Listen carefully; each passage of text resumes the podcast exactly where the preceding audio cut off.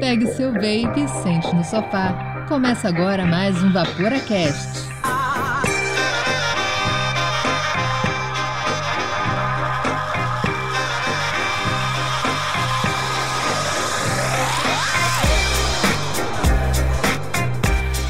Fala Vaporacasters! Este é o quarto episódio da terceira temporada do Vaporacast. Afinal, o Vaporacast é o seu podcast semanal que traz informação de qualidade. Nosso conteúdo é 100% dedicado ao vapor e você pode ouvir onde e quando quiser. Eu sou o Andrei e hoje aqui comigo nos Vapor Studios encontram-se o Ângelo, Não fume, vapore, mas se você não fuma, fica de boa, meu irmão. o Dalton Fala, Vaporacasters! e o nosso convidado especial, Juice Maker, Coil Maker, Trouble Maker, Trouble Solver, o Gui da Brain. Olá, pessoal. Troque o cigarro pelo vape. Sua saúde agradece. Muito bom. Que isso, hein? Que disclaimer.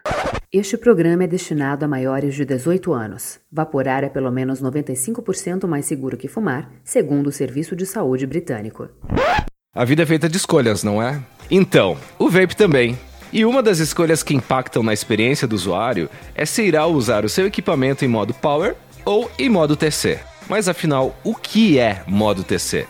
O universo do vape pode ser misterioso para alguns, mas estamos aqui para desvendar esses mistérios. Vamos ajudar você a parar de fumar e ter uma ótima experiência no vapor. Também vamos falar do queridinho dos DNA fanboys, que é o replay.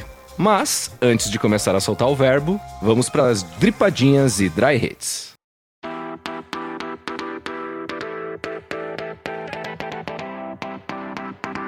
Dripadinhas e Dry Hits.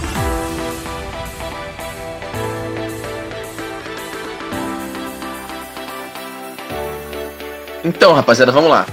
Eu queria abrir meu coração e falar pra vocês, sinceramente, o nosso muito obrigado a todos vocês assinantes e também aos parceiros que acreditam nesse projeto. E é tão somente através do apoio deles que esse conteúdo continua chegando gratuitamente pra você que está nos ouvindo agora. Você que quer parar de fumar, você que já vapora e quer conhecer mais, ou você que caiu aleatoriamente nesse podcast e resolveu ouvir. E se você gosta do nosso conteúdo e essa mensagem também tocou seu coração e você se sentiu compelido a ajudar a melhorar cada vez mais nosso conteúdo, nossa qualidade, seja nosso assinante, cara. A gente tem dois planos, três planos na realidade, né? Mas vamos lá explicar quais são. Tem o plano MTL, cara, que custa 5 reais por mês. Você se inscreve lá através do, do PicPay ou do Catarse. E você ajuda a gente com 5 pila por mês e seu nome vai no Hall da Fama, que mostra que você é uma boa pessoa e está contribuindo com um projeto que você acredita. O segundo plano, o plano Staples Staggered Fused Clapton, eu vou mudar esse nome para plano Mesh, cara, que é muito superior a Core. no plano Mesh, você, além de ter seu nome no Hall da Fama, cara, você ganha desconto com nossos parceiros. Você pode ver a lista completa no nosso perfil. Mas não somente você tem desconto com os nossos parceiros, você também tem acesso ao grupo secreto Ultravioleta, Sal Rosa, Cabo Verde, Cruz Vermelha do Vapor, que te ajuda em todos os momentos e tira suas dúvidas. Por isso que é Cruz Vermelha, né, cara? Porque te ajuda em todos os momentos. Esse grupo salva. Inclusive, a cura do coronavírus tá nesse grupo. Certo? No grupo, você encontra toda a nata do vapor, galera, gente boa, além dos convidados que já participaram do nosso podcast. Então, todo mundo que já participou aqui do podcast também tá lá pra trocar ideia com você. E além disso, cara, se você é aquele cara sozinho que vai na festa e fica pelos cantos brincando com o cachorro, cara, assine o plano do Almete, cara, que garante o acesso seu e de mais um amigo, companheiro, namorado, colega, conhecido no grupo secreto da Nata do Vapor. E ambos os nomes também no Hall da Fama. Maravilha. Eu quero dar um recado. Se você quer falar com a gente, você pode mandar suas dúvidas, teus elogios, críticas, através do nosso Instagram. É o canal mais fácil que você tem para falar com a gente, a gente responde, seja qual pergunta for. A gente já teve esse desafio antes, pode mandar qualquer pergunta sobre vape, né? Sobre vapor. Por favor. A gente vai te responder ou através do contato arroba vaporacast.com. Em todas as outras redes sociais, VaporaCast. E o Instagram chama os três passos para o sucesso. Em primeiro lugar, siga o Vaporacast no Instagram, arroba Vaporacast, e também se inscreva no canal do YouTube. Muito importante. Muito importante. Depois, compartilhe todos os nossos posts nas tuas redes sociais. E terceiro, indique o Vaporacast, né? Um amigo que queira parar de fumar ou que ele já esteja vaporando para ele conhecer um pouco mais sobre as questões que o Vaporacast tem E se você tem aquele parente chato, fala, pô, segue o Vaporacast aqui e depois a gente conversa. A gente vai ficar muito feliz em ajudar e bora pra pauta. Bora pra pauta então, galera.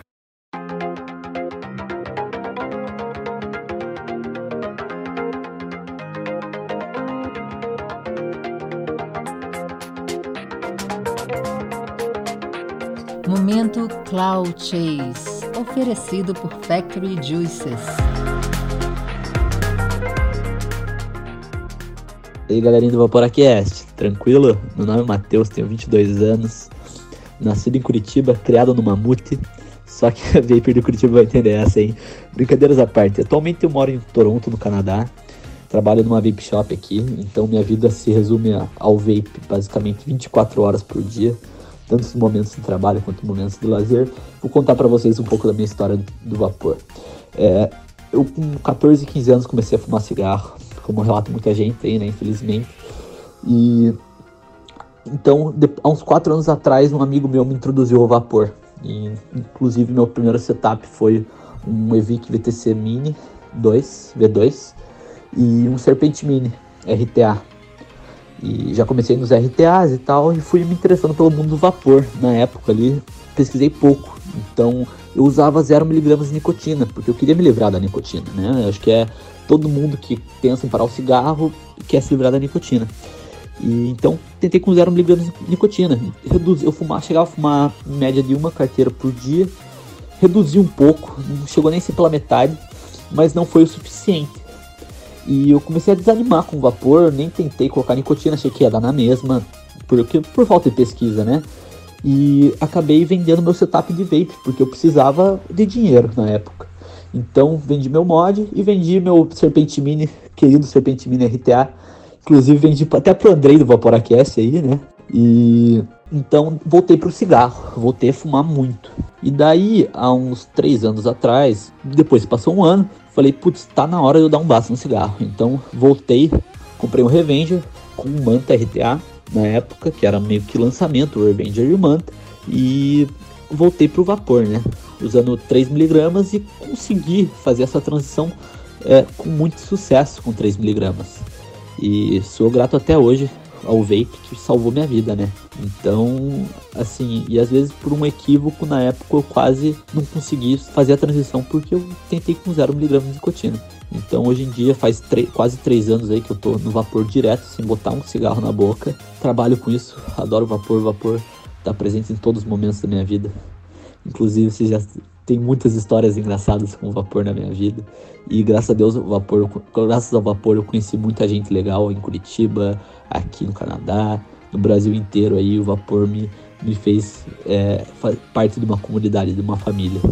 Então, além de, de ser uma redução de danos, para mim o vapor é, é um baita de um prazer e é um motivo para me juntar com meus amigos e, né, e ter esses momentos prazerosos aí longe dos fedidos.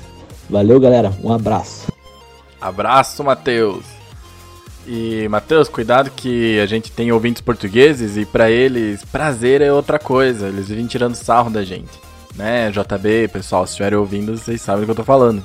Eu já tinha comentado no podcast aqui, né? Não sei se vocês lembram, mas eu também fiz essa transição usando 0mg de nicotina. Aliás, tentei fazer.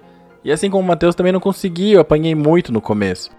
Porque, porque eu não entendia exatamente o propósito do vapor, o propósito do vape, o propósito do equipamento todo, enfim, né, de todas as coisas que a gente fala aqui. É, o vapor é uma redução de danos e a nicotina ela é necessária, especialmente quando a gente está fazendo a transição. Porque o nosso corpo pede, então a gente entrega. Só que entrega de uma maneira mais segura. Eu fico muito feliz que funcionou contigo. E só fazer um adendo pequeno na história. O... Essa história aí do Serpent Mini, se não me engano, eu não lembro no celular do Matheus ou se no celular do Andrei, mas ele ainda tá marcado como Fulano Serpent Mini, né? Porque era assim que a gente fazia as trocas na época, né?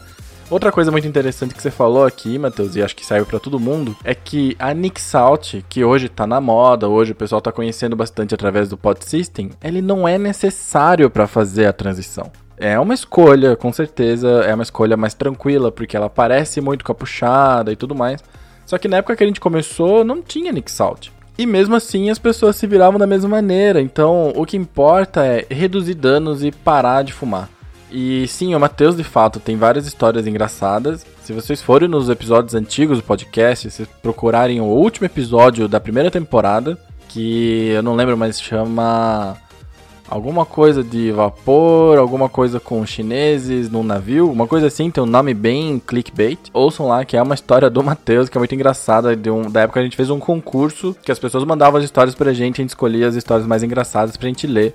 A gente escolheu algumas histórias e a do Matheus foi a finalista e ela realmente vale a pena vocês darem essa revisitada. Então colhem lá naquele episódio que eu tenho certeza vocês vão se divertir bastante. E Matheus, muito obrigado pelo teu depoimento, obrigado por participar do Momento Cloud Chase e bora lá pra pauta.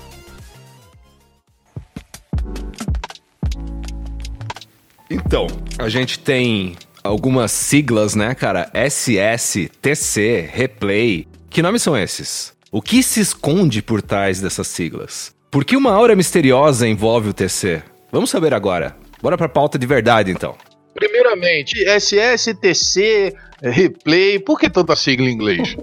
É verdade, hein? É, poderia ser AI, né? Aço inoxidável. Podia Não, ser pô, ai. pô, só aço, pô. Aço, CT, controle de temperatura. Replay, tudo bem, deixa o replay pra lá. Falando sobre o replay, tem uma coisa engraçada, cara, que assim, quando eu comecei a evaporar, a própria galera que tá aqui hoje gravando com a gente eram minhas referências de, porra, que, lá que eu pergunto, lá que eu entendo. E um dia eu perguntei pro Miguel sobre o replay, que não tá presente aqui hoje Miguel, né? Mas eu perguntei pra ele sobre o replay e ele me explicou tudo. Que assim, quando você pergunta alguma coisa pro Miguel, você pergunta e deixa o celular de lado, cara, porque vai notificar até não para mais, porque ele vai explicar tudo no mínimo detalhe. Verdade. Cara, ele me explicou tudo sobre o replay, beleza? Falei, tá, replay é isso. E, inclusive, depois de um tempo eu encontrei ele, cara, e ele me ofereceu o mod pra eu experimentar. Ele falou, ó, experimenta aí aquilo que eu te falei. Eu olhei, não tava escrito replay, tava escrito reload. Ele mudou o nome do perfil dele no Paranormal pra me confundir, cara. Não, beleza, bacana esse reload, mas o que eu queria saber mesmo era sobre É, replay. replay.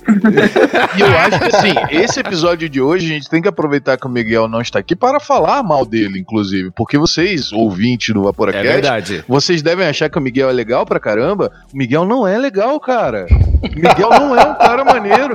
Ah, puta, Miguel, caramba, fala pra caramba, deve ter um monte de assunto. Brother, não é maneiro você sair com o Miguel. Miguel, vambora? Vamos. Maluco, espera pelo menos mais uns 20 minutos, cara, pra você conseguir sair dos lugares, porque ele vai parando e teorizando e falando com todas as pessoas sobre todos os assuntos. O Miguel não sabe a hora de parar. É 20 minutos se ninguém parar pra perguntar sobre replay, né? Sobre qualquer coisa da vida. Caraca, puta, cortei meu dedo com essa tampinha de cerveja. Você sabia que, na realidade, a tampinha de cerveja é feita de uma liga? Porra, Miguel. Fica esse dry hit pra você, cara. Vamos pra pauta então. Vamos pra pauta. Coitado do. Miguel, não tá aí pra se defender. Vamos falar, começar falando de coils, né? Porque nesse assunto, a coil é um fator bem importante. A gente tem vários tipos de coils, né? Diferentes, de diferentes materiais, diferentes ligas, né? Cantal, nichrome, níquel, titânio e temos a tão famosa SS, ou a tão difamada SS, que é aço inoxidável. Não é nada mais, nada menos que stainless steel. 316L, de preferência. Tem a 316 também. É, tem 304, tem vários, várias outras composições de aço inoxidável. né? Mas o mais indicado para nós, o que a gente usa muito, é o SS316L mesmo. E por que tem que usar o SS em TC? As outras, as outras coils não funcionam? Não, na verdade, ele funciona também com, com níquel, com titânio. Não é que não funcione com nicrome cantal, é um mod que não tem capacidade para ler a variação de resistência dos outros materiais assim com a precisão necessária. Mas o aço inoxidável é o único desses materiais que é ao mesmo tempo seguro e que tem uma aplicação em TC que você consegue usar em TC com uma certa precisão do aparelho. Mas Gui, quando você fala seguro, o que, que você quer dizer? É porque o níquel e o titânio, se você aquecer acima de uma determinada temperatura, na verdade uma temperatura bem acima daquela que a gente usa normalmente no vape, 500, 600 graus. Mas se você aquecer o níquel ou o titânio, eles podem gerar gases tóxicos, principalmente gases tóxicos, e isso é muito sério. Teve gente já intoxicada com níquel, intoxicada com titânio. Então, praticamente o pessoal parou de usar esses metais porque o aço inoxidável faz o mesmo trabalho e ele não tem esse problema de liberar gases e, e poder ser prejudicial à saúde. É uma exposição desnecessária a riscos, né? A risco, exatamente. Se der alguma coisa errada, você vai para o hospital. Quer dizer, é, é uma besteira você usar hoje níquel e titânio. Eu acho que é interessante a gente começar é, é, desmistificando algumas coisas, e isso não é anormal, eu já vi mais de uma vez, das pessoas, ah não, aço eu tenho que usar só com TC, ou ah, tal coisa eu posso usar com Power. Os únicos dois materiais né, que você tem que usar em modo de temperatura são é o níquel, né, e o titânio. Perfeito. Os outros você pode usar em modo Power ou né, modo watts, quando você vê o Wzinho ali, que não tem nenhum tipo de problema. O controle de temperatura, na realidade, é uma opção que você vai ter para utilizar em alguns tipos de material, como por exemplo, como o Gui falou, e o mais normal, o SS, o aço inoxidável. E uma coisa interessante de falar, que eu acho que assim, para não é óbvio, e na minha cabeça eu falei várias vezes esse nome e não sabia o que significava, a diferença entre o níquel e o nicrômio, né? Verdade. Isso. É, o pessoal chama de NI200, o níquel, e confunde muito com o N80, que é nicrome 80, que são materiais completamente diferentes. O, o níquel é aquele que você não pode usar em modo power, em modo de potência. Né? O níquel que é o NI200. Quando você ouve N80, é um material que só vai funcionar direito com o modo Power. Né? Não funciona direito com o modo TC, mas ele não é perigoso. Ele não é um material que você vá é, se prejudicar usando. Mesmo que você tente usar no modo TC, ele não vai gerar problema nenhum para a tua saúde. Então N80 é diferente do NI200. Os dois têm níquel, mas o N80 é para Power e o NI200 é para TC. O NI200 é níquel puro, né? O nicrômio é uma liga Exato. de alguns materiais que tem níquel nele, mas ele tem outras, é, eu não sei na realidade qual que é, é exatamente. E crômio. E crômio é por isso que ele faz é. nicrômio, né, no caso. Exato, okay. níquel e cromo. 80% níquel e 20% cromo. É por isso que é N80, N, N80 ou NI80, alguns chamam também. Isso. Inclusive, a gente vê que tem alguns coil makers e algumas pessoas que gostam de trabalhar com o Unichrome 90. E Gui, você pode explicar pra gente qual que seria a diferença do Unichrome 80 para o Unichrome 90? Olha, a diferença é de 10%. Essa é a diferença. Além da composição, mas na prática, da sua experiência vaporar, alguma diferença no tempo de ramp-up? Alguma coisa nesse sentido? Cara, eu, eu, sou sincero em dizer, nunca usei o, N, o N90. Quem usou bastante foi o Marcão. O N80 eu uso direto, mas o N90 me disseram, né, o Marcão comentando do N90, diz que tem um ramp-up mais rápido, diz que é interessante para usar assim em modo power também, né? Mas eu não, não cheguei a usar não. É, eu tenho uma dúvida. É, tem algumas coils que elas são, são usados mais do que um material na fabricação da coil, né? Sim. Então tem o núcleo dela pode ser de aço inoxidável, em volta dela pode ter algum outro material. Se o núcleo dela for de aço inoxidável, já funciona o TC ou não? Funciona, funciona perfeito. O que precisa é que o núcleo, que é por onde passa a corrente, seja de SS. Se você tiver, por exemplo, um núcleo de SS e o wrap, que é aquela parte que vai em volta, enroladinha nela, né, numa Clapton, por exemplo. Se ela for de Nichrome, se ela for de Cantal, não interessa. Interessa por onde passa a corrente realmente, que é o núcleo. Se o núcleo for de SS, você já pode usar em TC, ele vai funcionar perfeitamente. Inclusive, sem querer adiantar a pauta, mas assim, até no próprio replay, ele te dá algumas opções de coil com coils uh, de materiais misturados, né? Que ele consegue identificar no replay e reproduzir o, o, o puff. É, o replay funciona inclusive se você quiser fazer coil paralela, quer usar o N80, não tem problema. Você pode fazer uma coil paralela de aço inoxidável com o N80. E ele vai sentir essa parte que tem de variação de, de resistência, porque ele funciona muito parecido com o TC. Ele vai sentir essa variação de resistência do aço inoxidável e vai reproduzir para a coil que tem os dois materiais no core, na, na, no meio da coil, ele vai reproduzir a, a mesma experiência que você tem se fosse um SS, por exemplo, só no núcleo. Em resumo, no Brasil hoje, pelo que a gente percebe na comunidade, o material que faz mais sucesso e que é o mais comum é o NI80, o Nichrome 80. Existem algumas outras coias de outros materiais, como o Cantal, que era utilizado mais antigamente, mas ainda você acha alguns fios e algumas coils desse material. Níquel e titânio, NI200, me desculpe, mas eu nunca vi ninguém usar, eu sei que existe. Titânio, eu já então... usei. Nichrome e titânio. Mesmo para você fazer coil neles, mesmo, mesmo se fosse seguro, eu não usaria. São muito ruins de trabalhar. É, então. O titânio eu nunca vi, particularmente. O fio de titânio eu nunca vi. E o SS, né? Então a gente tem, na realidade, hoje,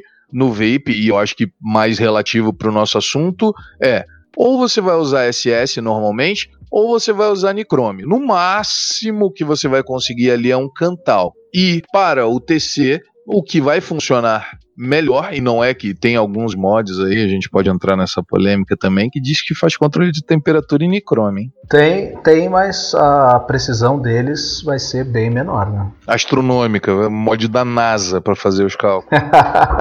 é, eu só conheço um mod que diz que faz, mas eu nunca vi funcionar também.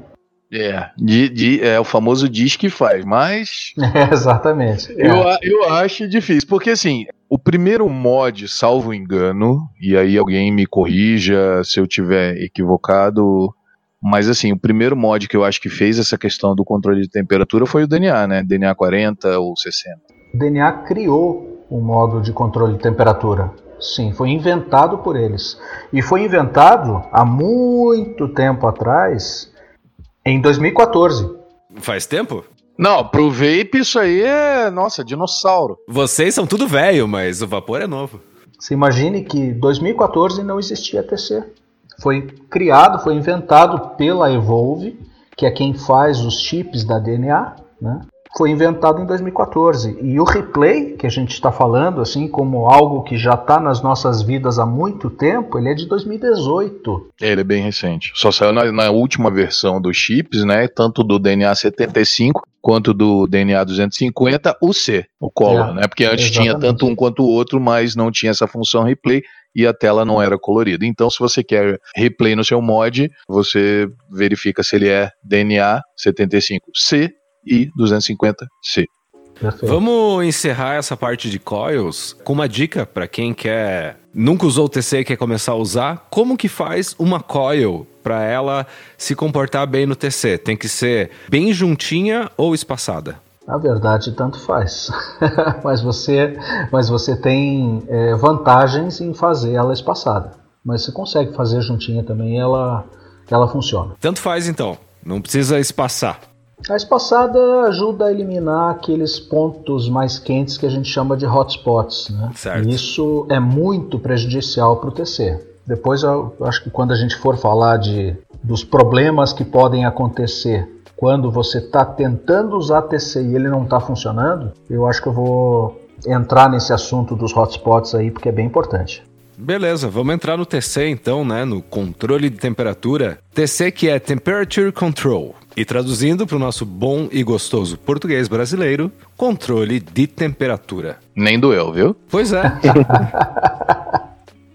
controle de temperatura. Esse é um dos casos em que a gente pode falar em português e fica do mesmo tamanho do inglês e não tem problema nenhum, né? Control. Controle de temperatura. Ah, não, tá louco. O cara encosta a língua lá no nariz, né? Mas é, é, engraçado que a gente fala controle de temperatura, que é fácil de falar, e a gente fala TC, né? Direto. É verdade. Que é a sigla em inglês, mas o, o nome dele em português. É, mas é que ficou até porque tá, tá no mod, né? A é. gente lê assim TC e ficou mesmo. Não é todo aparelho que tem o modo TC.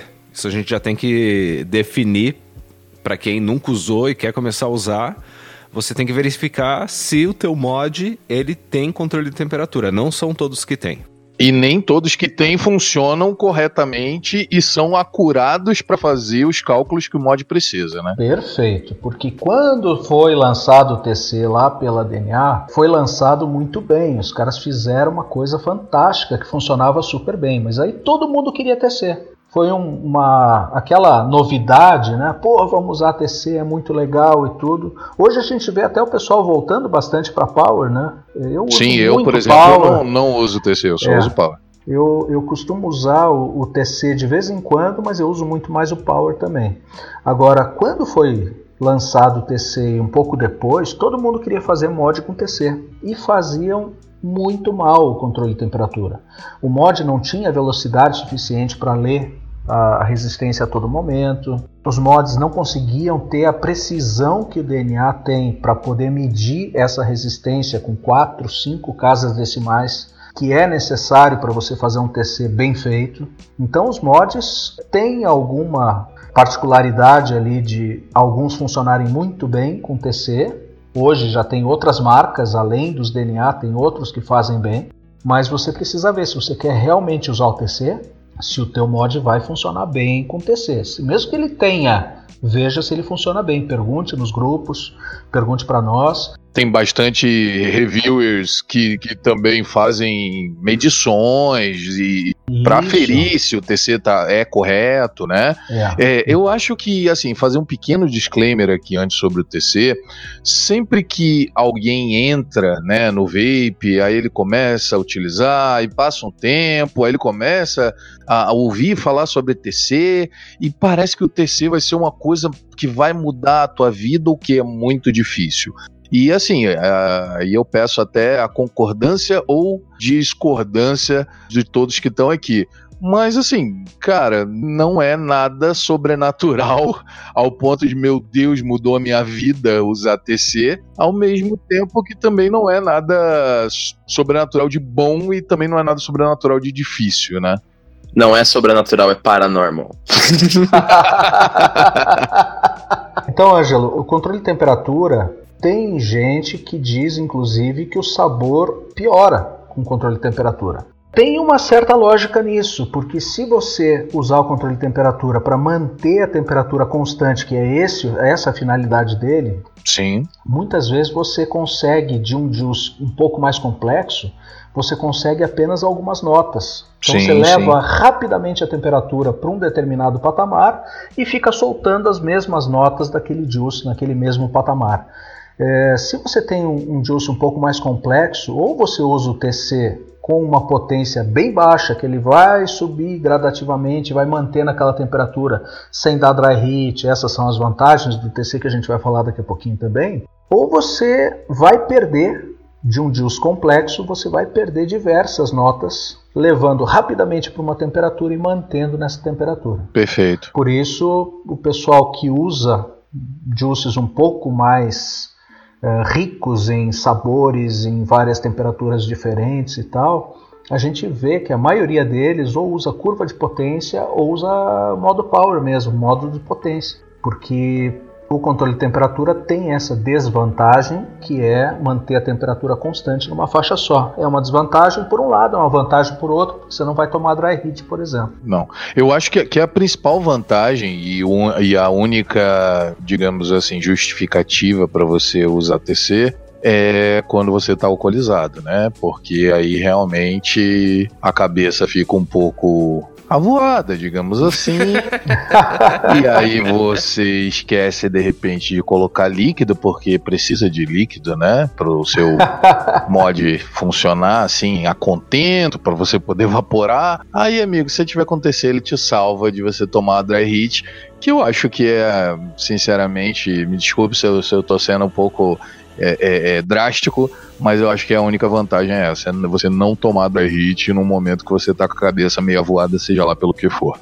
Acho que é a principal vantagem, né? Não é a única, mas é a principal. É, na verdade, eu, eu acho que não é a única vantagem, não, mas é uma das grandes vantagens do TC, justamente você não tomar esse dry hit. Dry hit, para quem não, não acompanha todos os nossos episódios, é quando a coil fica seca, ou o algodão fica seco demais e ele literalmente pega fogo. Então você tem um, uma experiência. Um sentimento de estar tá beijando o, o Satanás, assim. Uma experiência horrível de você estar tá inalando a fumaça da queima do algodão. Isso não é nada legal. Cara, é o gosto da camiseta da Hering queimada, cara. É exatamente o gosto da camiseta e tem que ser Hering. da Hering. Tem é, que ser tem da que Hering. Ser Hering. Desculpa o sotaque do Andrei, mas aquele é alemão puro.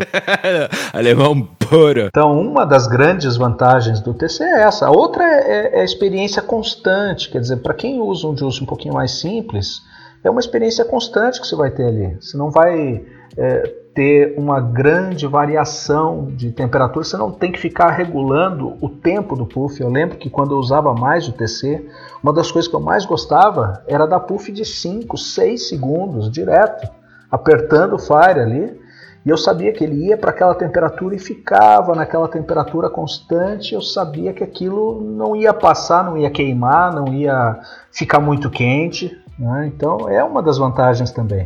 Mas realmente o, o dry heat é, é, a grande vantagem do TC é justamente essa. Você pode estar com o algodão seco isso a gente faz até como experiência para ver se o TC está funcionando direito. Você coloca o algodão sem juice nenhum, você coloca o algodão seco. Se você usar no modo power e apertar o botão, ele vai dar uma carimbadinha, né? A coil vai esquentando, esquentando e o algodão pega fogo, literalmente ele pega fogo.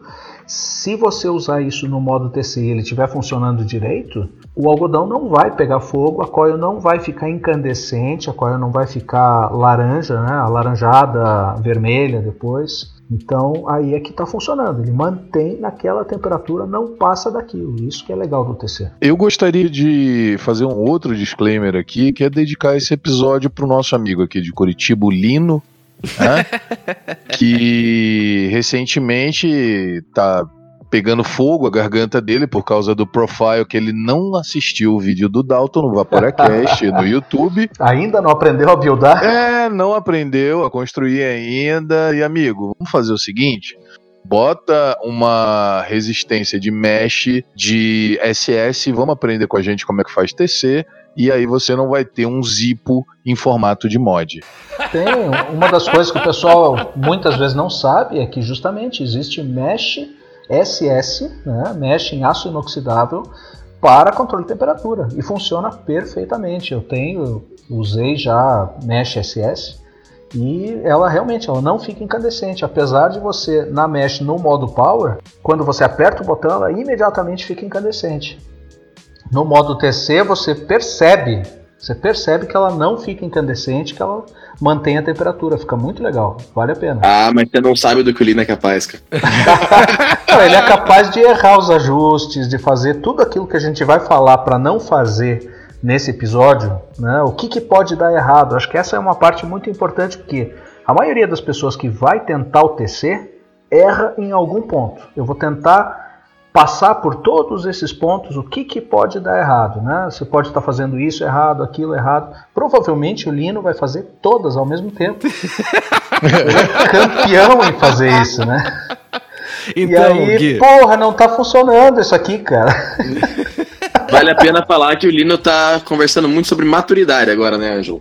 É verdade, é verdade. Ah, é? E agora ele precisa desenvolver a maturidade de comprar uma mesh de SS e desenvolver algumas habilidades básicas para utilizar o TC e não tomar mais labaredas garganta adentro. Eu tenho uma foto que eu não divulguei ainda no meu celular, que esse dia do Dry Hit, a gente tava num, num barzinho aqui em Curitiba. E, cara, daí que a gente tava um pouco passível do uso do TC para não tomar dry heat, como o Angelo explicou agora há pouco, se é que vocês me entendem. E a gente começou a tirar foto naquela luz, assim e tal, né? E o Lino tava com o profilezão, eu tirando foto de ângulo assim, assado e tal. Aquela coisa de bêbado, né? Aí, cara, daqui a pouco eu comecei a tirar foto do Lino, e olhando pra luz, olhando pra cima, olhando pra lua, tirando foto. Só que esse momento durou muito tempo. E ele esqueceu que eventualmente ele teria que refilar. Cara, ele chegou a deitar no chão. Foi o dry hit. Foi o dry hit, cara. E no dia seguinte ele chegou de manhã e falou: Dalton, Parece que eu tomei café quente de litro, assim, porque minha língua tá queimada. Lino, esse episódio é pra você. Pô, se duvidar, ele queimou o intestino grosso, pelo amor de Deus. Essa é a deixa pro Gui explicar como que faz pra não dar merda quando você quiser usar o TC.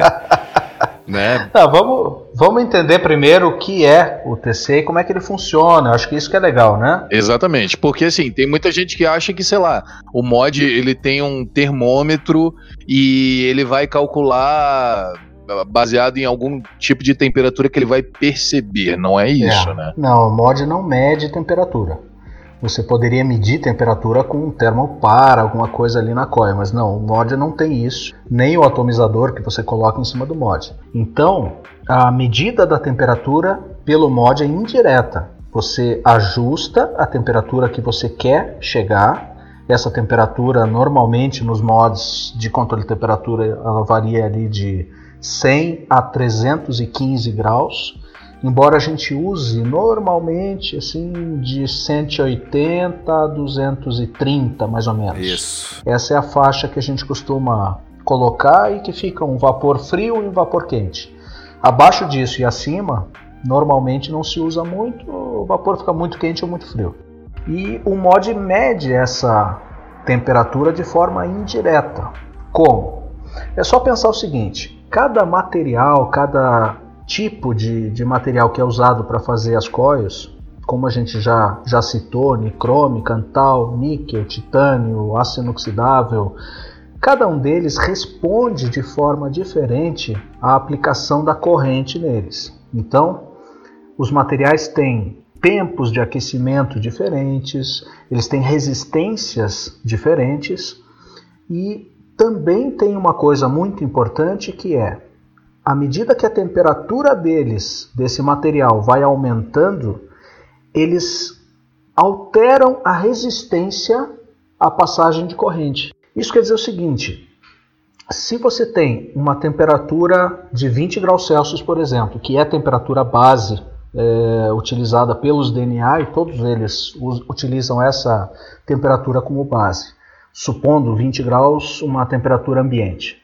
Se você tem uma determinada resistência na temperatura ambiente de uma coil que você fez, vamos dizer que essa coil tenha, por exemplo, 0,1 ohm, tá? Ok. À medida que você aquece essa coil, a resistência dela não fica mais em 0,1. Ela vai subindo, ela vai para 0,12, 0,15, 0,18. E dependendo do material que você está usando, essa resistência varia mais ou varia menos, que é o que a gente chama de TCR, né? que seria justamente o, o Temperature Coefficient of Resistance, é o coeficiente de variação de temperatura.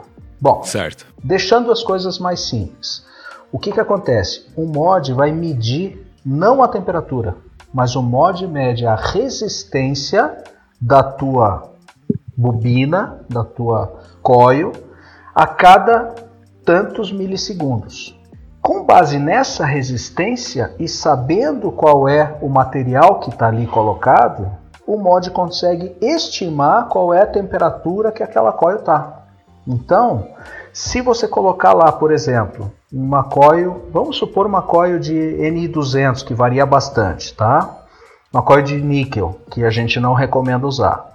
Se essa coil, por exemplo, tiver 0,1 ohm a 20 graus e você for aplicando potência nessa coil, a resistência dela, por exemplo, pode chegar de 0,1, ela pode passar para 0,2. Né? No caso 0,22, por exemplo, ohm, você vai ter essa coil com 220 graus Celsius, ou seja, você tem uma variação de 200 graus e a variação da resistência vai ser de 0,12 ohm. Quer dizer, ele variou de 0,1 para 0,2, é, é bastante essa variação, né? O níquel Sim. varia bastante.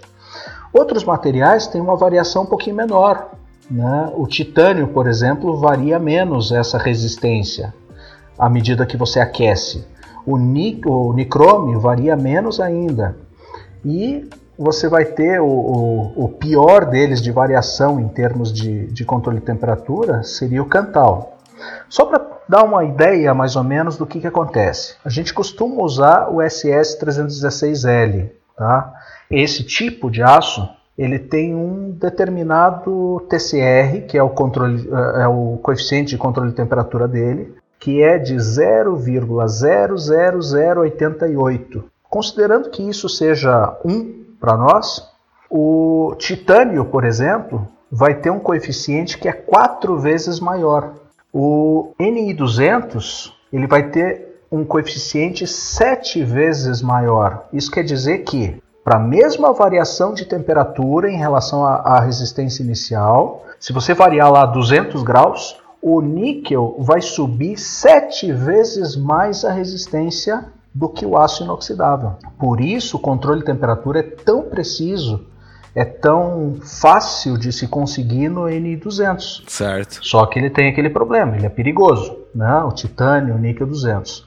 Já o N80, ele tem um oitavo desse coeficiente de variação de temperatura em relação à resistência do SS316L. Quer dizer, ele seria, pensando, não é bem assim, mas vamos supor, ele seria oito vezes menos preciso do que o aço inoxidável. Já o Cantal, ele seria 44 vezes menos preciso do que o aço inoxidável. É por isso que você não consegue fazer em Cantal o controle de temperatura. Exatamente, e é por isso que a gente fala que, tudo bem, pode dizer que o mod faz, mas assim, às vezes é até difícil a gente encontrar uh, um mod que faça um controle de temperatura preciso por conta de tudo que você falou, e isso ocorre em milissegundos, né? É, é, o tempo de você apertar o botão de disparo do Fire para a temperatura subir na tua coil, passar a corrente e. É corrente? Atenção, professor. Passa a corrente passa a corrente. Enfim, passar a corrente e transformar. Exato. A tensão é aplicada. Isso. E transformar a energia em temperatura e energia de calor, né? Enfim. Pelo efeito Joule, exatamente. Pelo efeito. Olha, eu tô demais hoje, eu tô voando, garoto. O Miguel não tá aqui, mas eu tô representando Caraca. ele, né? efeito Joule, joia. Porra, fiquei muito emocionado. Enfim. É, então, é por isso que a gente duvida, né, de... Não é que não, não faça, pra gente saber que não faz, realmente a gente é. teria que fazer alguns testes. Ele vai ficar oito vezes menos preciso. Exato, o mod tem que ser da NASA, filho. Você vai ter que carregar um mod é. na mochila, nas costas, assim, com aquele processador i7 nervoso. Exatamente. Fazer esse cálculo tão rápido. Então, só para deixar bem claro, como é que funciona o modo de temperatura no mod? Você coloca uma determinada temperatura que você quer, ele sabe qual é a resistência inicial lá da coil fria, ele sabe que é 20 graus Celsius, é uma determinada temperatura. Já vou dizer como é que ele sabe, ele não sabe, mas você informa. E quando você coloca lá que você quer 220 graus, ele sabe que ele tem que variar 200 graus. Como ele sabe também qual é o material que você está usando, ele vai calcular qual é a resistência que aquela coil vai ter que ter a 220 graus. Então ele calcula, eu vou ter que chegar a 0,18, 0,16, né, sabendo a resistência inicial. E ele vai calculando, ele vai jogando potência e vai calculando essa resistência. Essa resistência vai subindo, subindo, subindo, enquanto ele está jogando potência. E quando ele chega nessa resistência, ele para de jogar potência. Quer dizer, ele sabe que ele chegou naquela temperatura calculada, que é aquela que você ajustou no teu mod. Basicamente é isso. Falando em subindo, subindo, subindo na resistência, dá para usar TC em MTL? Eu acho que eu sou a pessoa credenciada para essa pergunta. Dá, tranquilamente, é a mesma coisa. Não muda nada. Mesma coisa. Não muda nada.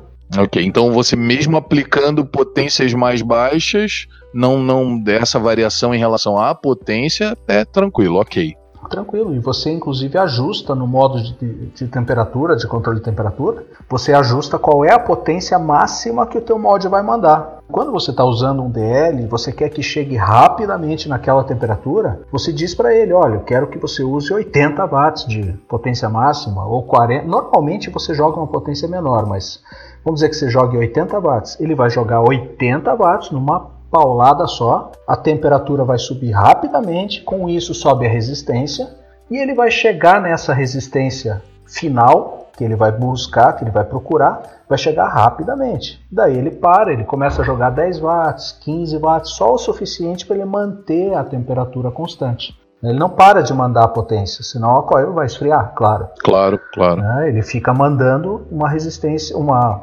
potência menor para manter a temperatura naquele ponto enquanto você estiver dando puff. Agora, vamos imaginar assim, se você está puxando ar, por exemplo, você está resfriando essa coil, ele está jogando uma potência maior. Se você uhum. para de puxar o ar e aperta o botão e fica com ele apertado, o que, que ele vai fazer? Ele vai sentir que a temperatura está subindo mais do que aquilo que era esperado, com o puff onde você está puxando ar. Uhum. Aí ele vai mandar menos potência ainda.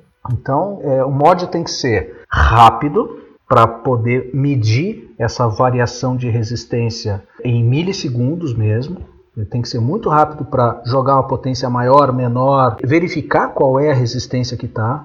O mod tem que ser muito preciso, porque essa variação não é grande. Você veja que o coeficiente ali é da ordem de 0,00088 e as variações ali são de vamos dizer que você tem uma corda de 0,1 no SS, você, ele vai variar para 0,12, 0,13, é muito pequena, de 0,10 para 0,12.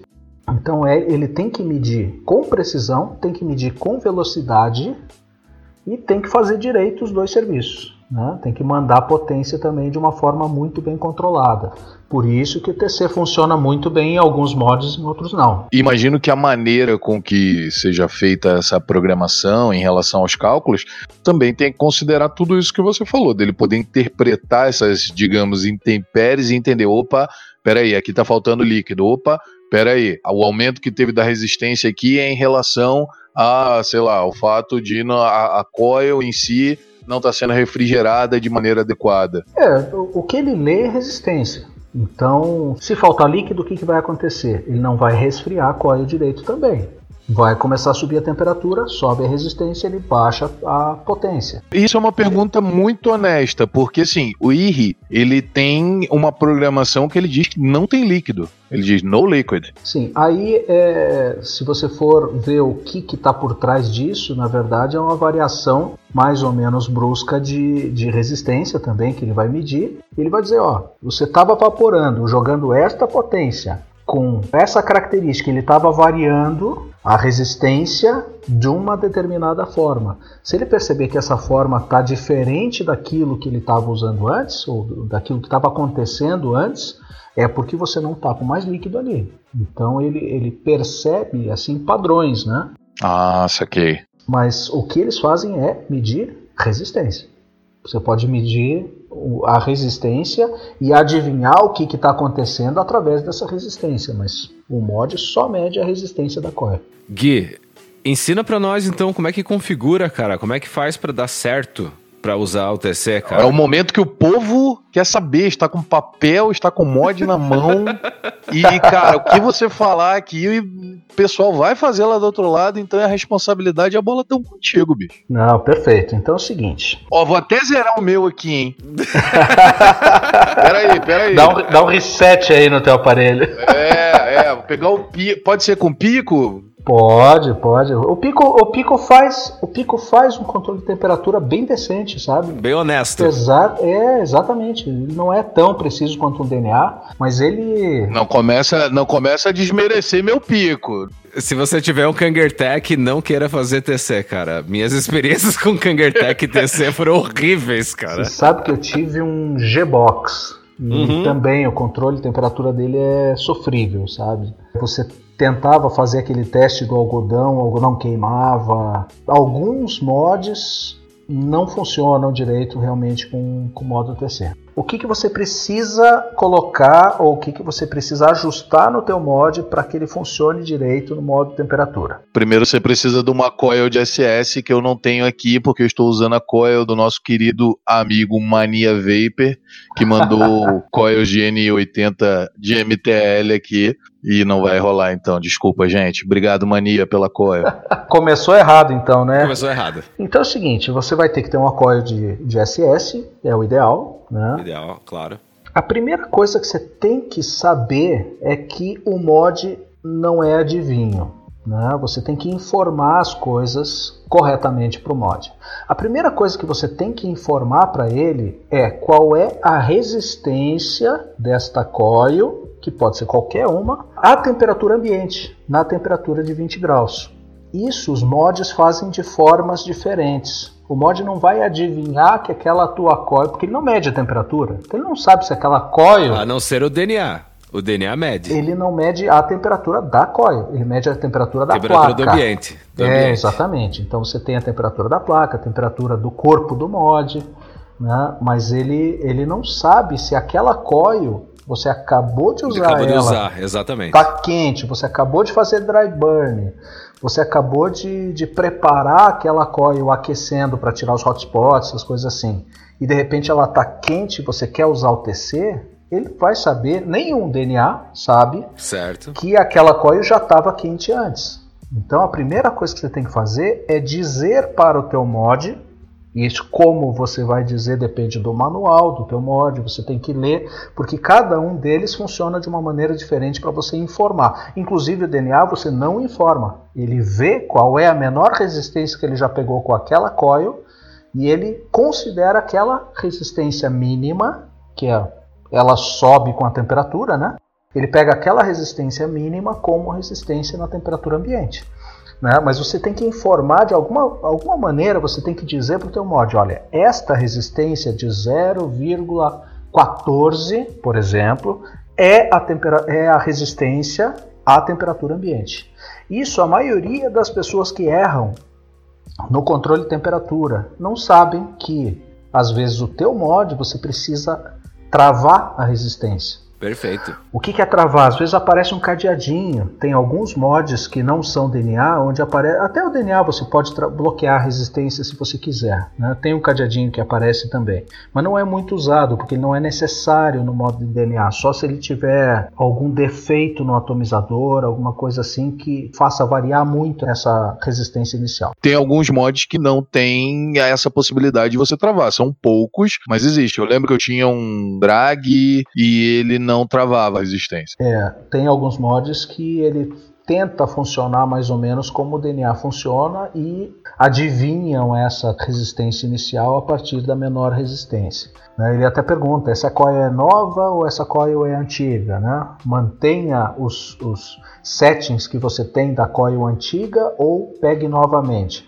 Se você fala pegue novamente, ele vai usar aquela temperatura, mesmo que a coil esteja quente, ele vai usar aquela temperatura como temperatura base. E aí provavelmente não vai dar certo tanto né? É, por que, que isso é super importante? Porque a tua coil pode estar lá a 100 graus. É né? normal uma coil a 100 graus, ela não está nem produzindo vapor, mas ela está quente.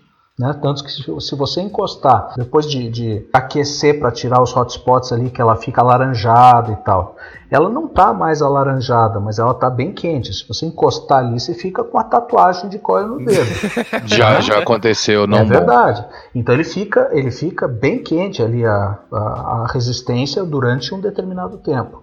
Se você pegar ali e informar que é uma coil nova e ele pegar aquela resistência a 100 graus, como sendo a resistência a 20, vamos imaginar que a gente queira levar a 220. Ele vai dizer, não, eu vou ter que variar 200 graus. E aí ele vai partir do 100, que ele acha que é 20, ele vai partir do 100, vai variar 200 e vai te entregar 300 graus. Pô, 300 graus é quente pra caramba. Porra!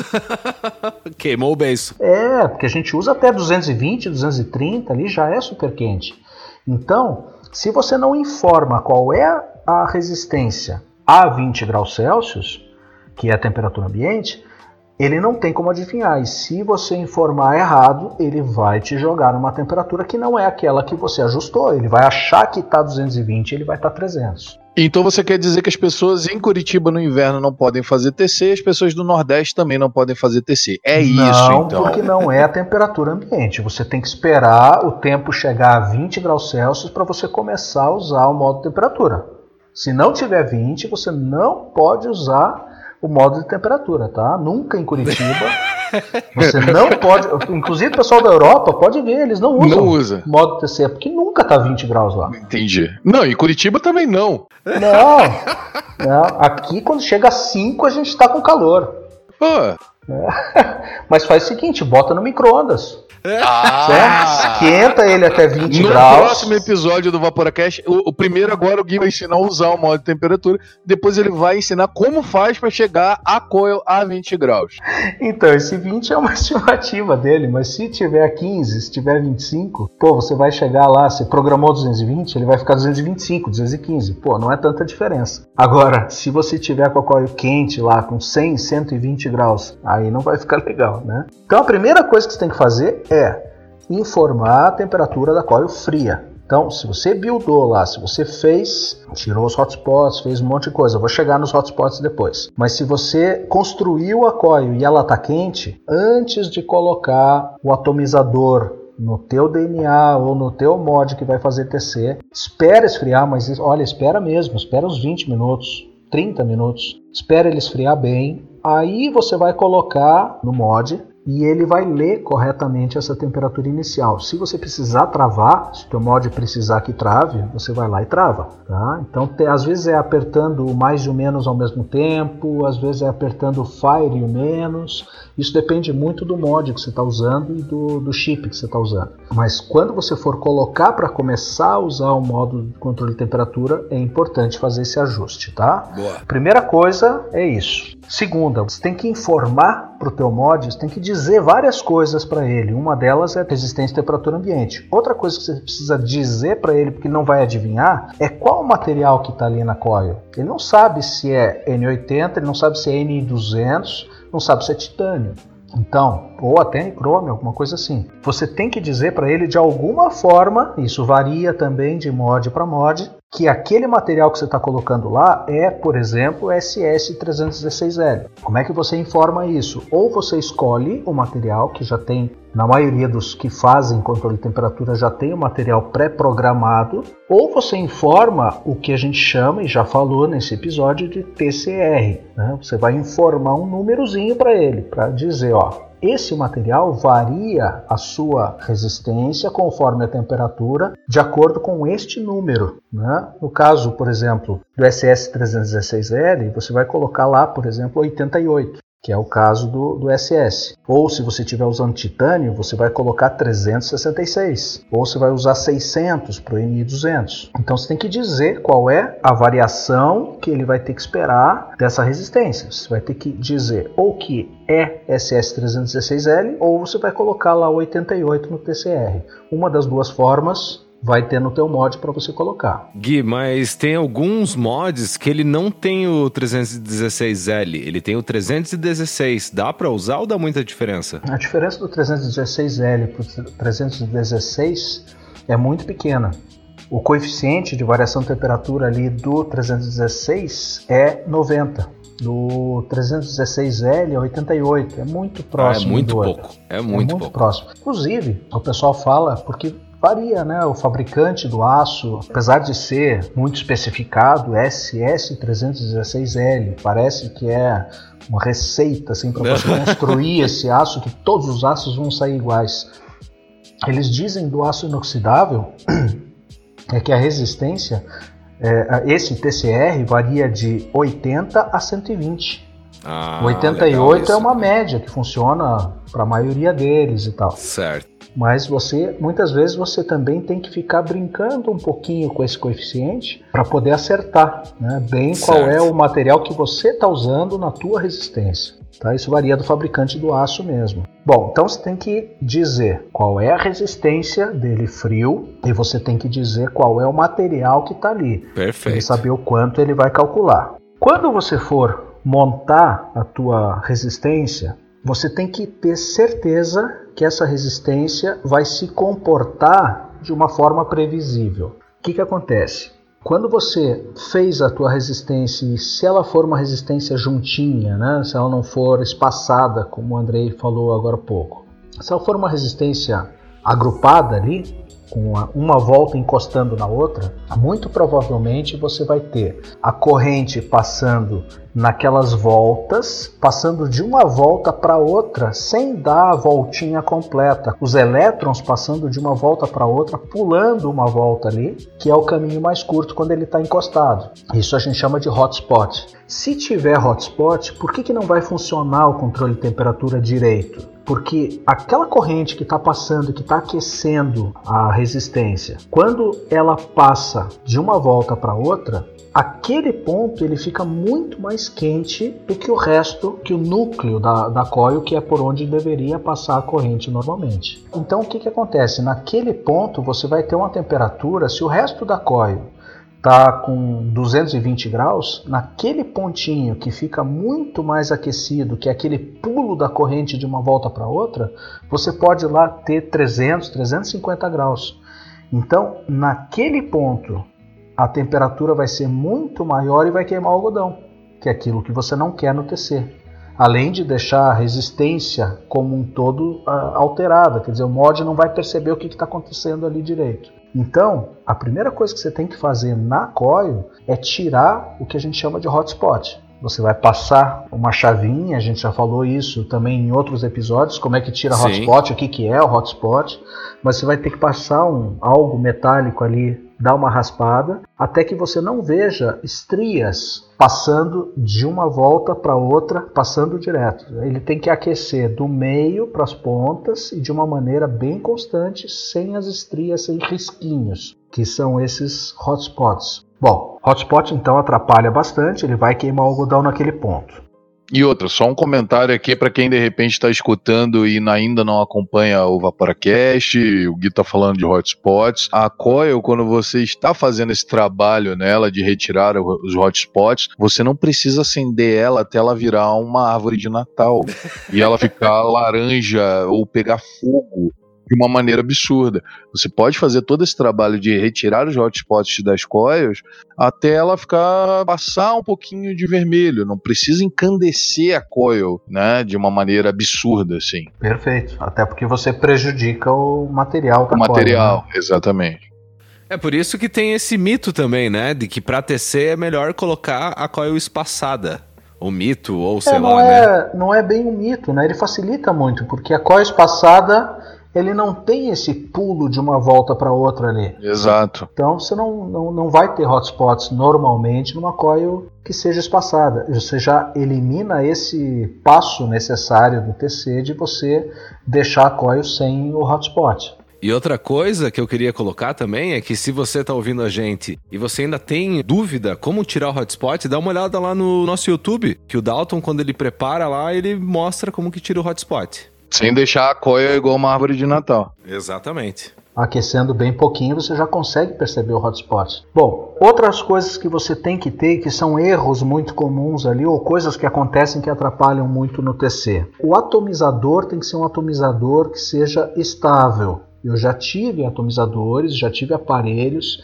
que, é, por si só, pelas conexões internas, pelo, pelo é, a gente chama de pino 510, às vezes meio frouxo, alguma coisa, ele só de você testar no mod, ele fica variando a resistência. A resistência sobe um pouquinho, desce um pouquinho. Cada puff que você vai dar tá uma resistência diferente. Então você tem que ter um atomizador que se comporte de uma forma bem constante para poder usar direito o TC. Senão ele vai medir a resistência errada, né? a resistência vai ficar flutuando ali e o mod vai ficar perdido, não vai funcionar direito. E até a própria conexão dos postes, né? Que tem que estar tá devidamente apertada, você tira os hotspots verifica de novo os parafusos para ver se eles estão bem apertadinhos. Esse é o próximo passo. Desculpe. Ver se a coil está bem. Imagina.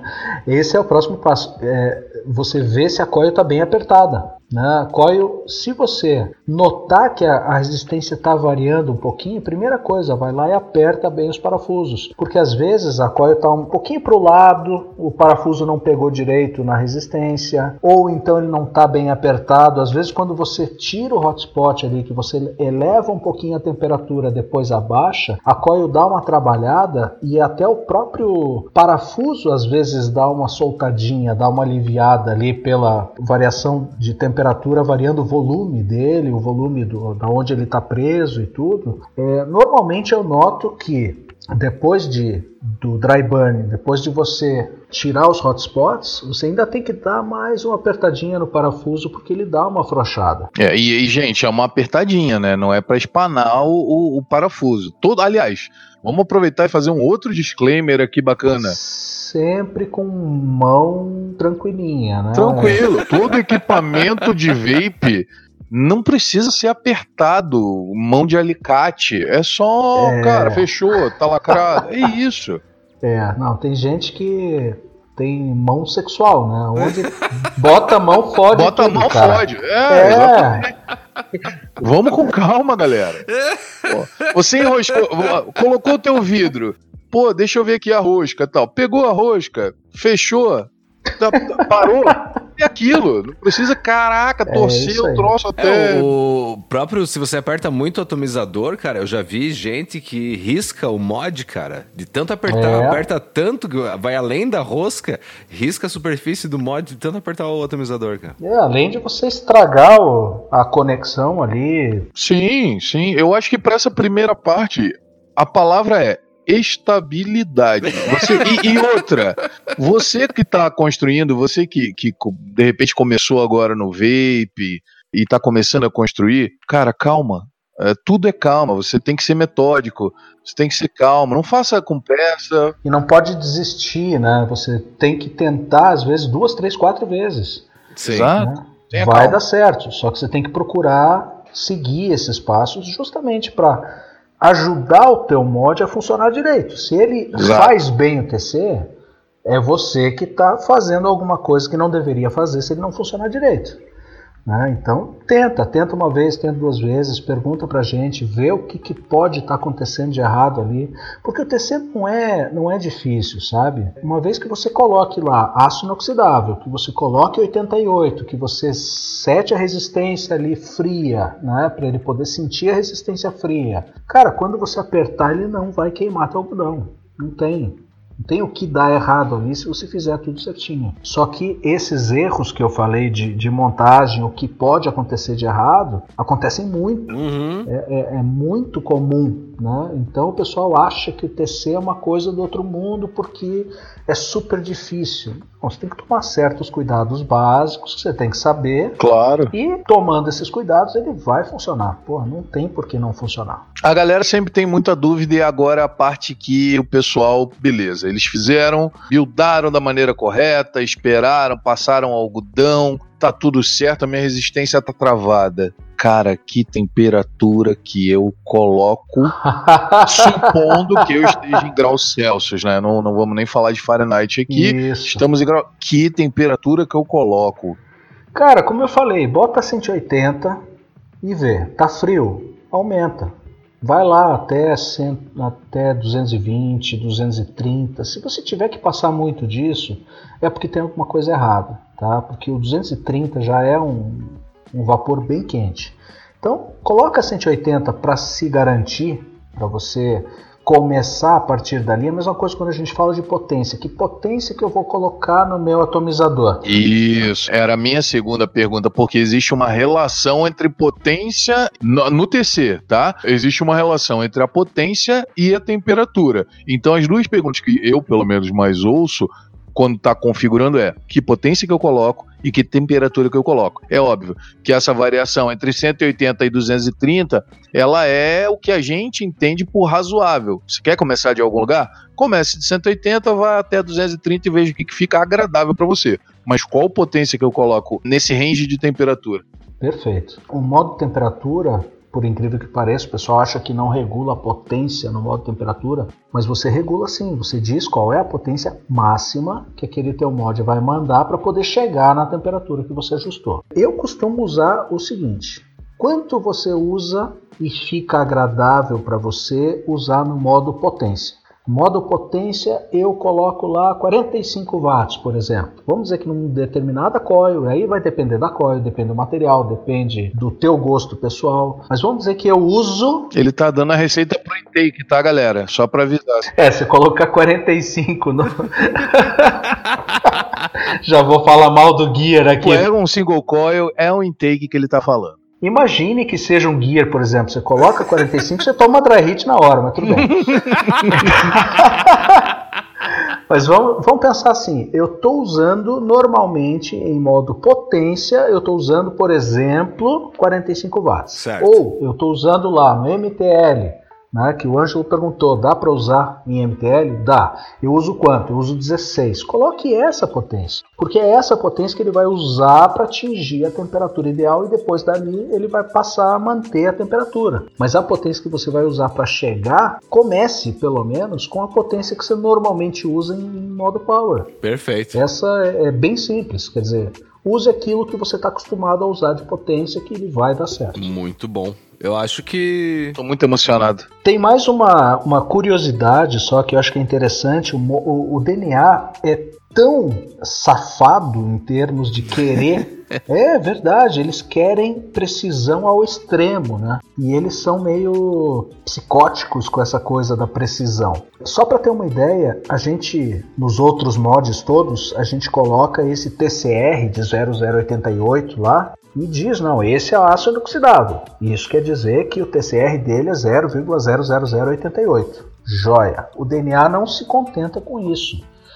DNA é, pode ser configurado, se você quiser. Você vai lá no, no software do, do DNA, que No se chama Scribe, é, se chama Scribe esse software, e ele permite que você use uma curva de TCR, que não é uma curva, não, é uma reta como seria o TCR, uma variação linear. Por exemplo, se você aquecer uma coil de 20 a 40 graus, uma variação de 20 graus, por exemplo, ali, ele vai ter uma certa variação de resistência, né? vamos dizer que ele varia 0,1 de resistência. Isso não quer dizer que de 100 a 120 ele vai ter a mesma variação de resistência. Isso não é, é constante ao longo de todos os trechos ali de temperatura. E o DNA consegue fazer através de uma curva de TC informar em cada temperatura qual é a variação que você vai ter de resistência para aquela temperatura. Então o DNA é tão preciso que eles usam curva em vez de reta no TCR. Tu acredita que existe gente, depois de você explicar tudo isso, que vai dizer que DNA não vale a pena e que é coisa de fanboy? Você acredita nisso? Que existe esse tipo de pessoa? Um mod que tem 97% de eficiência de, de entrega? É, é, isso inclusive na bateria você sente também que a bateria dura mais. Ele tem diversas vantagens. Claro, é um, é um chip muito mais caro do que os outros. Então ele tem que ter alguma vantagem, senão ele não venderia, né? Com certeza. Mas eu digo o seguinte: você quer usar em modo potência, você quer usar uma resistência simples ali, você quer não quer fazer modo TC. Pô, pera aí, você vai gastar um monte num DNA e você pode fazer exatamente a mesma coisa que você não vai sentir diferença no mod muito mais simples. Aí eu acho que não vale a pena. É óbvio, Agora, né? É como ter uma você- piscina olímpica em casa para as crianças brincarem com boia. Não faz sentido. É como você ter uma Ferrari para andar em determinada cidade da região metropolitana de Curitiba que só tem quebra-mola. Exatamente. Então é assim, tudo vai da tua capacidade de gastar, vai do que você espera do vapor, do que você costuma usar, mas claro, para aquele que quer realmente ter uma experiência com um controle de temperatura bom, eu acredito que o DNA seja o que você tem hoje. Talvez não seja o melhor, mas eu acho que é. Tá? É muito próximo desse melhor que você pode ter em modo de controle de temperatura. E mesmo no Power, né? Ou não. Porque em relação à eficiência dele, ele diz que ele entrega 97% lá e tal. Se, se eu boto 10 watts, ele me entrega 10 watts ou não. É, ele, ele é muito mais preciso também no Power, né? Até por poder fazer todas essas medições rapidamente e tal. Uma das diferenças que eu sinto do DNA para outros mods que eu tenho que não são DNA é esse fato da bateria durar mais, porque ele tem uma, uma entrega ali de, de, de potência. Talvez isso venha também da construção do mod, porque o mod que usa de- o chip DNA é um mod mais caro também, né? Ele não vai Uhum. usar um material ruim para poder usar o, o chip DNA que é caríssimo, né? É coisa de 5, 6 vezes o preço dos outros chips. Então você não vai colocar um material ruim ali. E eu sinto que isso se reflete também no consumo de bateria. Total. E todos os componentes que estão ali dentro acabam funcionando de uma maneira harmônica para te dar uma experiência melhor em todos os sentidos. Galera, pra gente fechar esse bloco do TC, a gente não pode esquecer da curva de potência. É, o Marcão sempre costuma falar né, que a curva de potência veio para substituir o TC ou é o próximo passo depois do TC, né? Uma das características dela é que você consegue configurar uma curva realmente, né? Você começa numa potência ali, vamos dizer, 40 watts e vai subindo, né? Sobe até 80 e se você quiser, você até desce de novo para 40. E isso você consegue configurar dependendo até do, do, do chip, do, do, mod que você está usando, a cada meio segundo ou a cada segundo, né? Essa subida e essa descida, assim. Gui, você acha que tem vantagem? Você acha que é melhor? Ou você acha que uma coisa e outra é, não tem nada a ver? Olha, se você gosta de carro automático, é o TC. Boa. Carro manual é a curva de potência. Você vai ajustar do jeito que você quiser. Você vai ter que dizer para ele qual é a potência que você quer a cada segundo. É, você vai ter que acertar essa curva. Muitas vezes acertar essa curva é chato, né? Você tem que ficar mexendo, ah, está subindo muito a temperatura, baixa um pouquinho um, sobe o outro tal. Então você tem que ter conhecimento também para usar essa curva de potência de uma forma que seja satisfatória para você. O modo TC, você vai escolher uma temperatura, ele vai manter constante, quer dizer, seria mais um carro automático assim, né? Ele, ele faz a troca de marcha para você, ele faz tudo para você ali e você vai ter uma experiência muito mais simples ali na, na direção ou no, no, no, caso do modo TC. No carro manual você vai poder reduzir marcha, você vai poder fazer um monte de coisa. Isso seria para mim a comparação para a curva de potência. Você controla tudo que você quer na mão e o modo de temperatura ele vai fazer todo o trabalho para você diferença basicamente é essa. Você vai resolver aquele problema que você falou no começo do episódio, de que o TC em juices mais complexos vai tirar algumas nuances, né? Então, na curva de potência, por exemplo, você vai conseguir pegar várias nuances. Uma coisa que, que eu sinto, né, é o chocolate branco. O chocolate branco, ele tem diferentes nuances dependendo da temperatura. A canela, da, dependendo da potência, na verdade, né? A canela é uma que, nossa, numa potência baixa, ela praticamente não aparece no Juice. Quando você sobe a potência, só aparece canela no Juice. Então, se você usar em TC, você falou, né, no começo do episódio que ele vai jogar a temperatura lá para cima. Eu quero só sentir canela, só eu vou lá canela. naquela temperatura, putz, que delícia, é um juice de canela, né? Só que você não vai sentir o chocolate. Exatamente. Então, é, é, é bem por aí. Eu tenho é, alguns atabacados que mostram exatamente isso. Eu tenho um tabaco com, com goiaba que quando você Meu quer Deus. sentir. Que crime! Numa delícia. Quando você quer sentir mais tabaco, você sobe a temperatura. Se quer sentir mais goiaba, você baixa a temperatura. Quer dizer, se você quer sentir todos eles ao mesmo tempo, você vai ter que passar. modo TC, ou você vai sentir um, ou você vai sentir o outro. Vai passar rapidamente por um deles e vai para o outro, ou nem passa por aquele e fica só naquela temperaturazinha mais baixa. Então, é, o modo de controle de potência, né, onde você no dedão ali você vai é, ajustar uma potência maior ou menor e vai dar um puff mais longo ou mais lento, ou o modo de curva de potência também, onde você vai variando a potência ao longo do tempo, você consegue passar por todas essas notas. Maravilha. Então, acho que a gente já encerrou essa parte do TC e para aquela galera que ficou esperando até agora, Dalton, tua vez, Dalton. Manda ver, cara. O que, que é replay? Quando surgiu? Do que, que ele se alimenta? Como se reproduz? Cara, o que, o que é modo replay, cara? Então, nesse meio tempo que eu tava quietinho aqui, eu tava lendo a datasheet do DNA 250C, que eu acho que é o grande chip do replay, né? Que todo mundo lembra quando pensa em replay. E, Sim. cara, eu percebi que é o único chip que é vendido comercialmente, só o chip, e não dentro de um mod. E eu acho que se deve muito ao quão bom ele é. Perfeito. de novo, foi inventado pela Evolve. Pela Evolve. Mesma coisa, eles são criadores, inclusive antes do modo potência, você tinha, uh, você controlava a, a tensão que se mandava para as coios. E aí o, a Evolve, lá nos primórdios, criou essa tal do modo potência, que é a criação deles também. Eles Maravilha. criaram o modo potência, eles criaram a, o controle de temperatura e agora criaram o replay. Quer dizer, eles são os caras assim que pesquisam muito. O desenvolvimento deles é uma coisa fantástica. É, isso também é uma justificativa para você estar tá investindo na empresa, né? Porque você vai pagar um pouco mais caro num chip, mas, pô, os caras têm todo um corpo de desenvolvimento, de pesquisa, de tudo, exatamente. É. E agora criaram o DNA Go também, que faz replay também em pods. Quer dizer, Maravilha. é, é todo um desenvolvimento em cima, né? Continua, Adalto. Cara, então, eu tava vendo no site que é o único chip que é vendido comercialmente, assim, para quem quiser comprar, no site você pode comprar só o chip. Quando você vai no detalhes do chip, cara, são coisa de umas 30, 40 páginas de informações, detalhes de, das curvas que ele pode fazer, como ele reage a determinados materiais, é interessantíssimo. Para quem curte o lado um pouquinho mais nerd do vapor, cara, eu gosto, mas não entendo quase nada. Me arrependo toda vez quando eu vejo essas coisas e não ter prestado atenção nas aulas de física do colégio.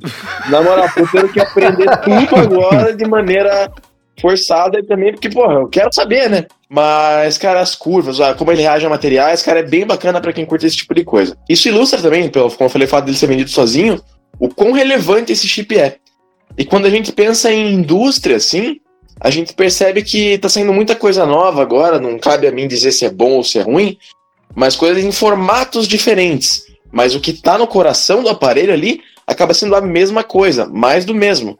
Até porque, na minha opinião, o melhor chip já feito, que eu gosto mais de brincar com ele, sinto que ele tem todo o potencial para ter a cara do usuário de fato, são os chips DNA, em particular o 250C, que eu uso diariamente e gosto pra caramba. Então a gente pode perceber que, mesmo não sendo uma novidade, ele continua relevante ano após ano. Se não me engano, me corrija se eu estiver errado. Foi lançado em 2017 esse chip, 2018. O Replay, sim. Isso. É, o DNA 250C, sim. A versão C. Ele continua relevante até hoje e a gente não vê nenhuma movimentação da indústria em querer melhorar ele. Porque ele já é tão satisfatório no uso, tão responsivo e preciso, que, cara, não tem que reinventar a roda, entende? É. Não, quando os caras lançam uma coisa, eles não mudam. Eles já lançam um negócio muito bem feito. Tá, e pra usar o. O que, que é o replay? Cara, o, o que é o replay, cara? A gente pode dizer que o replay, assim, de modo curto e grosso e prático, é você dar replay no seu puff. A gente pode perceber assim no uso diário, quem usa vape sabe, cara. Tem puffs que você dá em modo de potência que são muito bons, e para mim em particular é o primeiro puff de manhã, que antigamente a primeira coisa que eu fazia era pegar o celular, a primeira coisa é esticar o braço, puxar o vape e dar aquele puff gostoso. Até porque, porra, tá a noite inteira ali teu algodão umedecendo, saturando, e o primeiro puff, cara, você começa o dia alegre já. E tem aqueles puffs que às vezes você não tinha vape, alguma coisa, você deixou o mod de lado que não é tão agradável. O replay, o que ele faz?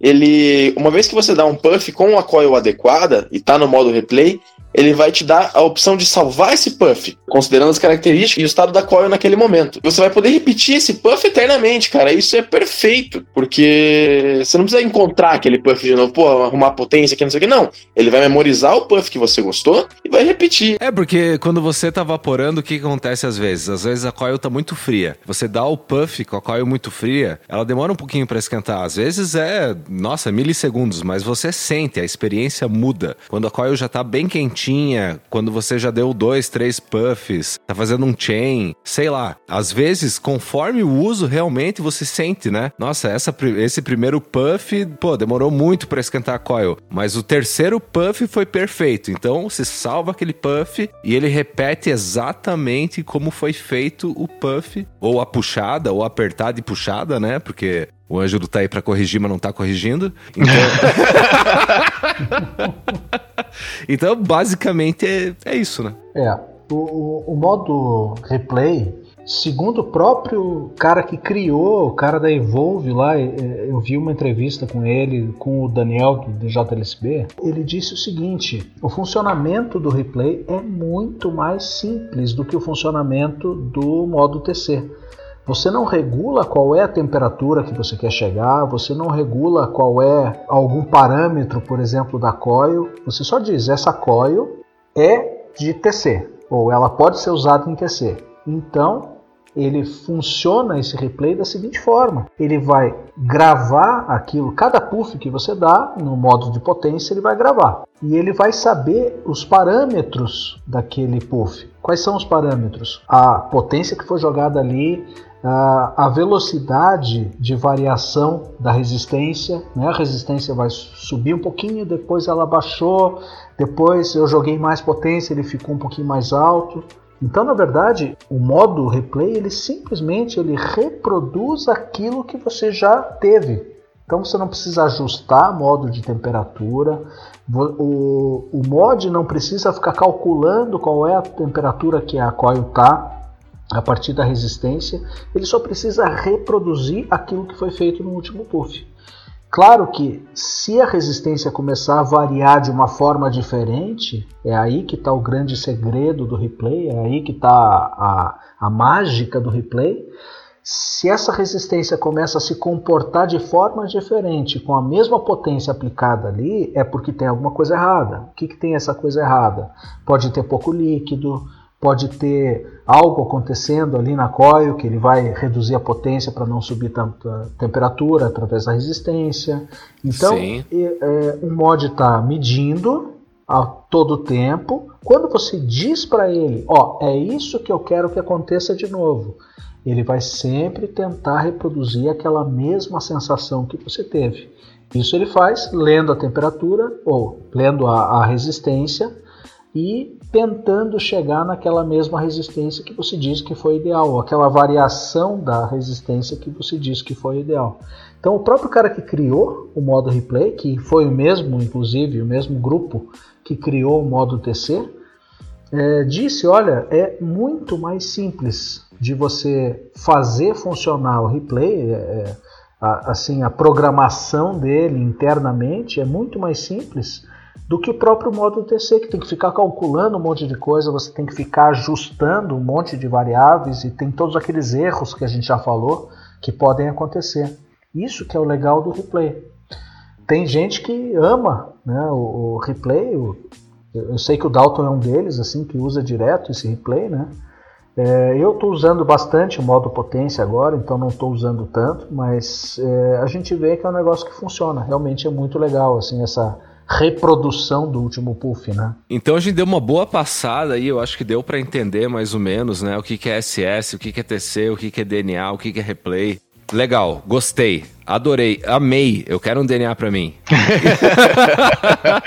Onde é que eu acho essa porra? Olha só, olha só, olha só. Antes disso, acho que de repente é legal a gente dizer o seguinte: você acabou de comprar seu vape. Cara, pode usar em potência, tranquilo. Você não precisa fazer nenhuma dessas configurações que a gente falou aqui. Isso é um modo que você tem de utilizar o vape, é uma possibilidade, né? Você pode simplesmente pegar o seu mod, ligar ele, colocar em potência e utilizar. Agora, não, eu quero usar um controle de temperatura. Aí, eu, aí sim você tem que fazer esse tipo de configurações. Parece ser uma coisa boba de falar, mas também já orientei algumas pessoas e já vi em grupos, tipo, ah, comprei esse mod aqui e eu não tô. Acabei de comprar um Vaporeço Lux, tô com a minha Coil Head aqui e aonde que eu mexo na, no controle de temperatura. Não, não, não, não é isso, né?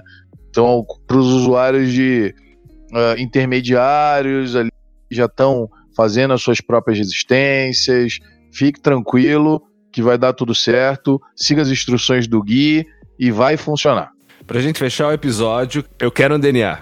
Quais são os aparelhos assim que a gente consegue comprar no Brasil, são mais comuns, que tem DNA? Vamos cada um falar um aí e dar uma dica pra galera. Quero falar primeiro porque eu tenho uma tatuagem desse mod. Nossa! Meu Deus do céu. É verdade, eu já vi. É, é DNA na pele, irmão. Hum. É. E eu fico muito preocupado que eu encontrei outro mod que eu gasto que eu goste mais. Paranormal DNA 250C da Lost Vape, meu mod, meu xodozinho aqui, não troco, não vendo, não faço rolo e é isso aí. Excelente mod. Ângelo.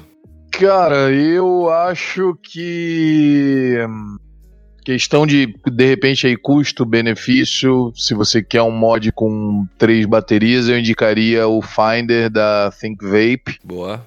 E eu poderia falar um 75C, mas enfim, não, não acha mais que é o Mirage, que é um, que é um bom mod. Gui. que eu estava pensando era o seguinte: beleza, que é um DNA, joia. Só que eu vou citar alguns outros aparelhos que funcionam bem com, com TC também e que não são DNA. Boa. Perfeito, né? perfeito. Por exemplo, é, um que me surpreendeu bastante, assim, que porra, funciona direitinho mesmo, assim, é o drag. O drag, o drag 2. Muito bom. Funciona muito bom. legal com TC. É um mod que é relativamente em conta, se for comparar com outros. O SL Class também, da IRI. Ah, esse é bem em conta, hein? Bem em conta. ele, ele não é em conta, mas ele, ele funciona muito bem também. Desculpa.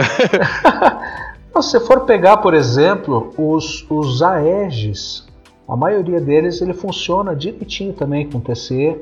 Claro, não é aquela precisão do DNA, não é aquilo que você vai esperar de ligar no computador e ver todos os sensores dele ao mesmo tempo e tal, mas funciona direitinho, diferente, por exemplo, do G-Box, que tinha um, um chip um pouquinho anterior, basicamente o mesmo chip, só que com vantagens assim que a gente vê nesses Aegis novos, né? nesses Aegis é, Solo, Aegis Legend, eles funcionam direitinho, tá? O G-Box, por exemplo, que eu citei, que não funciona direito, né, o modo TC, pelo menos a minha experiência com o TC nele não foi legal, mas você consegue achar vários é, mods mais simples, por exemplo, o Pico, né, o Ângelo é, citou o Pico aí no, nesse episódio também, é um que faz direitinho também, então eu não acho que você tenha que ter um DNA para ter uma boa experiência com o TC, mas se quiser um DNA, eu, é, eu gosto muito do Finder também, apesar de ser um mod com três baterias, é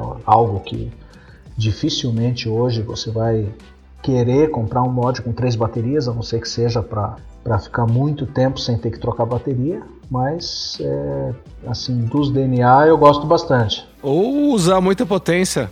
Ou usar bastante potência também. É, é, algo que precise realmente de três baterias. Apesar de ele ser pequeno na mão, né? A pegada dele é interessante, assim. Sim, é, é bem confortável. A ergonomia dele é bem confortável. É, mesmo o Triad também. É... Sim, eu gosto desse mod justamente por causa disso. Ele tem essa possibilidade de três baterias e é bem confortável. É, a pegada dele é pequena, né? Não, não é tão grande. Eu já vi mods como o Aegis Legends, por exemplo, que ele é gigante na mão e só usa duas baterias, né? Então é isso aí, né, galera?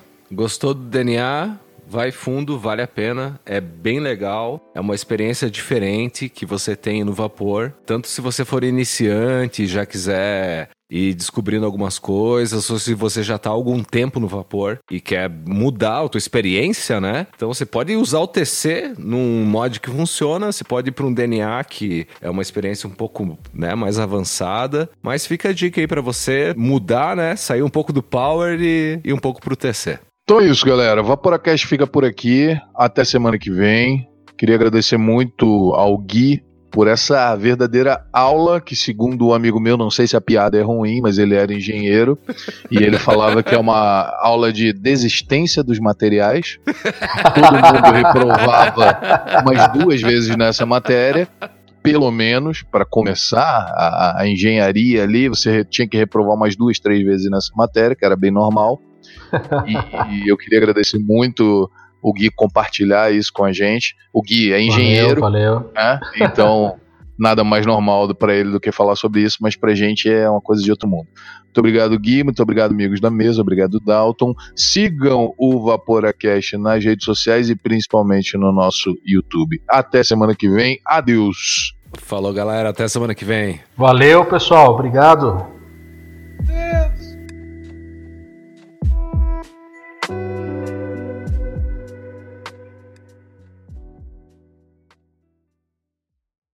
For uma resistência Caiu? juntinha, né? Se ela não for Cortou espaçada, total. Cortou. como o Andrei falou agora há pouco. Eu achei que era só o meu que Se ela for uma resistência agrupada ali, Não, ele tá uma pipocando volta pra caramba. encostando É. na outra, Deixa eu mandar muito uma mensagem aqui. provavelmente você vai ter a corrente passando naquelas voltas, passando de uma Parece volta para outra, num berimbau sem aqui, dar né? a voltinha mas ele- ele tava- a- os ele tá elétrons gravando passando local, de né? uma volta para outra, pulando Ele tá uma volta local. ali, que é o caminho mais curto quando ele está encostado. Isso a gente chama de hotspot. Deve estar falando até agora, Se mano. Se parar tão hotspot, Por que, que não vai funcionar o controle de temperatura direito? Porque aquele, aquela corrente que tá na passando, tá cara. aquecendo a, a resistência. Gente, Quando Gente. ela passa de uma volta para depois de outra, 10 minutos. aquele ponto ele fica muito mais quente 10 do minutos que o resto depois. Da, da resistência, quer dizer, o- o- do que o núcleo da, da coil, que é por onde deveria passar a corrente normalmente. Então, o que, que acontece? Naquele ponto,